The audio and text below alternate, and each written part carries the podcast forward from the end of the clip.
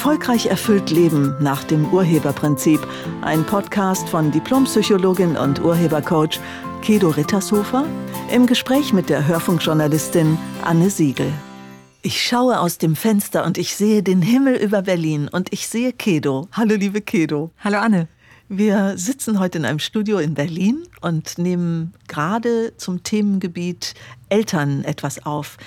Das Thema des Podcasts heute ist, was ist die Aufgabe von Eltern? Ich denke mal, in einer Minute sind wir durch, Kedo, oder? Schauen wir mal. Also die Aufgabe von Eltern, ich werde es oft gefragt, was ist eigentlich die Aufgabe? Und ich will nichts falsch machen vor allen Dingen. Das sagen ganz viele, ganz viele Eltern haben ja die Angst davor, irgendwas falsch zu machen bei ihren Kindern. Was verrückt ist, denn wahrscheinlich gab es nie eine Zeit, in der es so viele Elternratgeber gab wie heute. Ja, das stimmt. Da, die gibt es wirklich viel. Und doch immer noch ist eine große Verunsicherung da. Und dann gucke ich am liebsten erstmal, was ist eigentlich die Aufgabe? Also, worum geht es? Was soll das Ergebnis sein nach spätestens 18 Jahren. Ah, spannend. Ich hatte tatsächlich dieses Thema jetzt begriffen. Wir werden Eltern, wir sind Eltern, was ist unsere Aufgabe? Aber natürlich ist das ja ein Thema, das uns auch als Kinder unserer Eltern nie verlässt als ein Thema. Ja, genau. Und vor allen Dingen jetzt auch als Eltern selber ist es ja wichtig, dass das Kind, ich habe die Verantwortung, bis das Kind erwachsen ist. So, und dann ist Zeit fürs Ergebnis. Das ist das Ziel. Also das Kind äh, wird irgendwann erwachsen. Und genau das ist die Aufgabe, dafür zu sorgen, dass das Kind irgendwann allein überlebensfähig ist. Das ist die Aufgabe. Mehr ist es nicht. Es ist nicht unsere Aufgabe als Eltern, die Kinder glücklich zu machen. Oh, wow. Ja, das können wir auch nicht. Aber viele missverstehen das. Ähm, ja, viele Hotel Mama das. ist das Stichwort. Entweder Hotel Mama, genau, bloß nicht dem Kind irgendwas vorschreiben, ja, dann könnte es ja vielleicht unglücklich sein.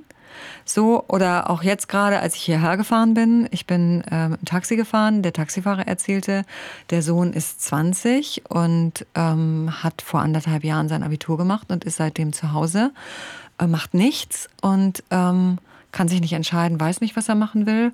Und ja, die Eltern trauen sich nicht, dem jungen Mann jetzt zu sagen, so, das war's. Du ziehst jetzt aus. Du bist dann auch der Böse denken die. Ja, sie denken, sie sind dann die Bösen und dann tun sie es halt nicht. Aber letztlich ist die Aufgabe dafür zu sorgen, dass das Kind allein überlebensfähig ist. Das ist man ungefähr in welchem Alter? Was würdest du sagen, Anne? Naja, wahrscheinlich schon mit 16. Ja, sogar noch eher. Also mit fünf Jahren wären Kinder schon in der Lage, allein zu überleben. Na toll, ich konnte Trecker fahren, aber nicht überleben. Ja, was gehört denn zum Überleben? Also zunächst mal gehört dazu, dass wir uns vor der Witterung schützen können. Das bedeutet, wir können uns anziehen. Ah, okay. Und wir finden Schutz vor Regen. Wir können uns irgendwo unterstellen. Wir wissen, wie wir eine Höhle finden, zum Beispiel. Das gehört dazu. Wir wissen, wie wir was zu essen finden und wir wissen auch, wie man das isst. Also ein Brot schmieren können viele mit fünf Jahren bereits. Ja, könnten die. Oder die klingeln beim Nachbarn und fragen, kriege ich was zu essen? Na, ich weiß von einer Freundin von mir, die lebt in Köln, deren Tochter, sie wollte dann ihre Tochter dafür bestrafen, für irgendwas bestrafen und äh, was auch schon mal eine interessante Idee ist. Aber egal, sie hat dann halt gesagt, du kommst heute Abend ohne Essen ins Bett. Und daraufhin ist die Kleine in den Hausflur und hat bei allen Nachbarn geklingelt, ob sie da was zu essen kriegen könnte. Großartiges Kind. Ja. Wie schlau. Fünfeinhalb Jahre alt, sehr schlau. Also das heißt, äh, mit fünf Jahren kann man schon dafür sorgen, also zumindest kommt man einigermaßen durch. Das heißt jetzt nicht, für alle Eltern, die das jetzt hören. Das heißt nicht, dass du dein Kind mit fünf Jahren auf die Straße stellen kannst und sagen kannst, viel Spaß beim Überleben und das war's. Nein, das heißt es nicht. Also du hast immer noch eine Verpflichtung. So. Also die sind noch nicht komplett überlebensfähig, weil zu unserer Gesellschaft gehören ja noch ein paar andere Sachen. Zum Beispiel auch eine Form von Schulbildung oder Ausbildung. Und alles das ähm, müssen wir den Kindern beibringen. Und dazu gibt es einen Rahmen, den wir ihnen geben und in dem können sie sich entfalten und entwickeln und wir achten auf deren Wohl. Und wir müssen denen an sich nichts beibringen. Die sind neugierig genug, die Sachen selber zu lernen. Sie machen uns alles nach. Also wenn du zum Beispiel willst, dass dein Kind liest, ist es wichtig, dass du selber liest, also lesen. Wenn, äh, wenn du selber nur mit deinem Handy beschäftigt bist und mit dem iPad und mit dem Computer, darfst du dich nicht wundern, wenn auch deine Kinder das Gleiche machen. Also sie gucken sich das ab. Mhm. Was du machst, machen sie häufig halt auch. Und ähm, deshalb haben wir auch eine gewisse Vorbildfunktion als Eltern, der wir uns bewusst sein müssten. Ja, und dann ist das die Aufgabe, dafür zu sorgen, dass sie überleben. Und nochmal, du kannst dein Kind nicht glücklich machen. Das entscheidet das Kind selbst, ob es glücklich ist oder nicht. Ein Kind kann schon entscheiden, ob es glücklich ist? Ja. Am Anfang äh, geht es ja ganz schnell. Die sind glücklich, wenn du da bist. wenn du sie hochnimmst. Ja, sie schreien so lange, bis du wiederkommst. So, bis du sie wieder auf den Arm nimmst, dann ist wieder alles gut. Ein Kind kannst du unglaublich schnell ablenken. Also auch wenn es sich gerade wehgetan hat oder irgendwas nicht kriegt, was es gerne will. Du kannst ein, ein Kind wirklich schnell dann, also du kannst den Fokus schnell verändern, sodass es dann plötzlich wieder lacht. Stimmt, ja. Na, das geht ganz einfach. Und ähm, das Kind, wie gesagt, ist schnell bereit, seinen Standpunkt zu ändern. So, und das ist die Entscheidung. Wenn es das nicht machen würde, dann würdest du es nicht dahin kriegen, dass es jetzt lacht. Ja, also das heißt, es ist auch bereit. Ein Kind will auch an sich glücklich sein. Und glücklich liegt im Sein. Also wir sind glücklich. Es ist nicht etwas, was ich habe. Ich kann nicht glücklich haben. Ich muss glücklich sein, wenn ich das will. Und das ist eine Entscheidung, die ich treffe. Und darauf hat niemand anderes Einfluss. Das ist jetzt sehr, das ist ein etwas umfangreicheres Thema jetzt. Dazu gibt es ja auch extra einen Online-Kurs, in dem das nochmal klar erklärt wird. Nur für die Eltern ist es vielleicht auch ganz wichtig, das ist nicht deine Aufgabe. Also das kannst du nicht. Damit bist du total überfordert. Das kann niemand. Niemand kann einen anderen Menschen glücklich machen. Mhm. Das geht nicht. Mhm. Ja, aber viele Eltern, gerade heutzutage, wollen irgendwie die besten Freunde ihrer Kinder sein. Da kann ich nur sagen, das seid ihr nicht. Ihr seid Mama und ihr seid Papa. Also ihr seid die einzigen Menschen, die man Mama nennen kann. Also der einzige, es gibt nur einen Menschen, den kannst du Mama nennen und es gibt nur einen Menschen, den kannst du Papa nennen. Alle anderen sind das nicht. Das ist wirklich einzigartig. Und das ist deren Aufgabe. Mama-Aufgabe, Papa-Aufgabe und nicht der beste Freund. Ja, und wenn du aber der beste Freund sein willst von deinem Kind, dann kannst du es nicht mehr begrenzen. Und dann kannst du auch nicht mehr dazu beitragen, dass es bestimmte Wege geht und du kannst auch nicht mehr Nein sagen. Und es geht eigentlich immer von den Eltern aus. Die Kinder schlagen das eigentlich nie vor, ne? dass sie die besten Freunde sein wollen. Es geht immer von den Eltern aus. Also ja. es ist eine bestimmte Generation, die das jetzt macht. Ne? Ja, das ist relativ neu in unserer Geschichte. Also früher gab es das nicht. Auf die Idee wären Eltern überhaupt nicht gekommen. Es gab auch eine ganze Zeit lang eine autoritäre Erziehung. So, dann gab es plötzlich die anti-autoritäre Erziehung, also das krasse, genaue Gegenteil.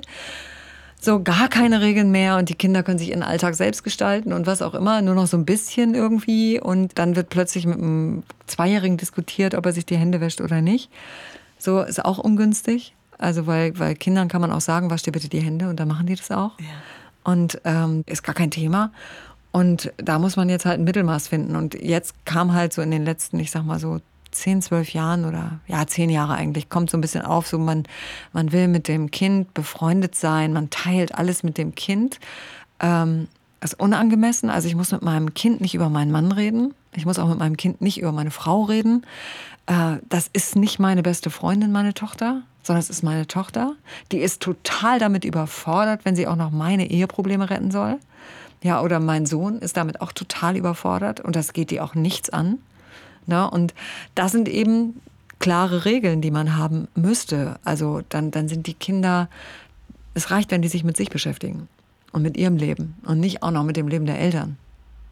Damit okay. sind die überfordert. Ich stelle fest, wir leben in Zeiten, wo wir uns zwischen Kindern und Eltern wenig abgrenzen. Ja, also es geht ums Führen. Mhm. Zu führen heißt jetzt aber nicht, ich muss die an die Hand nehmen und alles denen vormachen. Die wollen sich auch selbst entwickeln. Ich muss nur einen Rahmen halten. Ich muss einen Rahmen aufspannen, ja. der sicher ist, in dem sie sich dann entfalten können. Das ist unsere Aufgabe. Den sie ja erstaunlich schnell auch begreifen, finde ich. Total. Total. Und das heißt, ich muss fest in mir sein, ich muss wissen, was ist mein Rahmen. Ja. Okay. Genau, was will ich und was will ich nicht. Also wenn ich zum Beispiel abends das Wohnzimmer, den Fernseher und meinen Partner für mich haben will, dann ist völlig klar, dass die Kinder spätestens um 8 Uhr ruhig in ihrem Zimmer sind. Ja, das, das kann man machen, wenn ich das will. Super, wenn ich das nicht will, wenn ich keine Zeit mit meinem Partner verbringen will, weil wir uns sowieso nichts mehr zu sagen haben, dann kann es sein, dass ich dafür sorge, dass die Kinder bis 23 Uhr Halligalli machen im Wohnzimmer. Interessant. Das ist dann die andere Seite.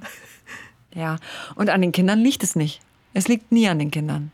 Die Kinder erfüllen nur, was ich denke. Also wenn ich zum Beispiel denke, Kinder sind anstrengend, dann werden die Kinder so sein. Ich glaube, vielen Menschen, liebe Kedo, ist nicht klar, wie stark sie steuern können. Auch das, das ist der Urhebergedanke. Das muss man sich bewusst machen. Das ist der Urhebergedanke und das ist auch in der Sache an sich als Eltern. Du hast hier bis heute überlebt. Also sagen wir mal, du bist als Eltern jetzt Mitte 30 vielleicht. Das bedeutet, du läufst seit 36 Jahren auf diesem Planeten rum und hast überlebt. Mit anderen Worten, du kannst das. Du hast mehr Erfahrung. Dein Kind, was vielleicht acht Jahre alt ist, kann das nicht. Das weiß überhaupt nicht, wie das geht mit dem Überleben. In, in der Form, wie du es schon weißt. Du hast etwas mehr Vorsprung auf dem Planeten, deshalb hast du mehr Ahnung und deshalb bist du der Bestimmer. Das heißt, du bist der Chef in der Familie. Ich sage immer, Eltern sind Führungskräfte. Gutes Bild übrigens, ja. Das, ja. ja, das macht es auch sehr deutlich, was die Aufgabe ist. Genau. Und sie sind der Chef. Und als Chef bin ich Chef und da bin ich nicht Kollege. Da bin ich Chef.